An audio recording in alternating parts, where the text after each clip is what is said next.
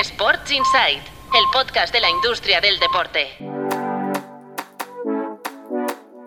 Hola, hola, muy buenos días. Seguro que nos habéis echado de menos esta semana, o, o, tal vez no, pero volvemos en este 2024 con pilas recargadas tras un parón de vacaciones.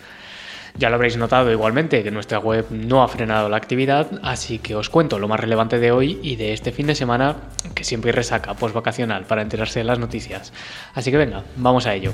La semana la abrimos en tuplaybook.com con los datos de asistencia de la primera vuelta de la Liga EA Sports. La temporada suma casi 29.000 espectadores de media, un 7% más que hace un año. Los campos registran una ocupación del 80% esta temporada. Nos movemos al pádel, donde la Federación Internacional y la Española han anunciado la nueva composición de torneos menores para 2024. Os recordamos que el calendario se presentó hace unas semanas, el de Premier Padel, con cuatro torneos en España.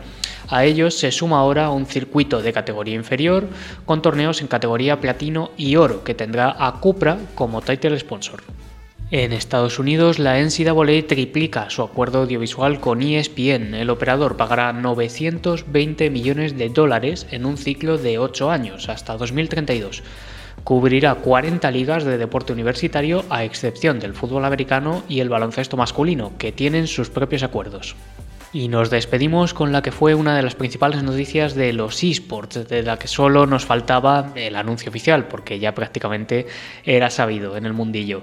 Overactive Media, el dueño del club Mad Lions, ha comprado el equipo de Piqué e Ibai Llanos y Movistar Riders, los dos clubes a la vez. Los fusionará en una estructura de tres equipos e invertirá para ello hasta 11 millones de dólares canadienses, unos 7 millones de euros al cambio, si es que se cumplen todas las variables.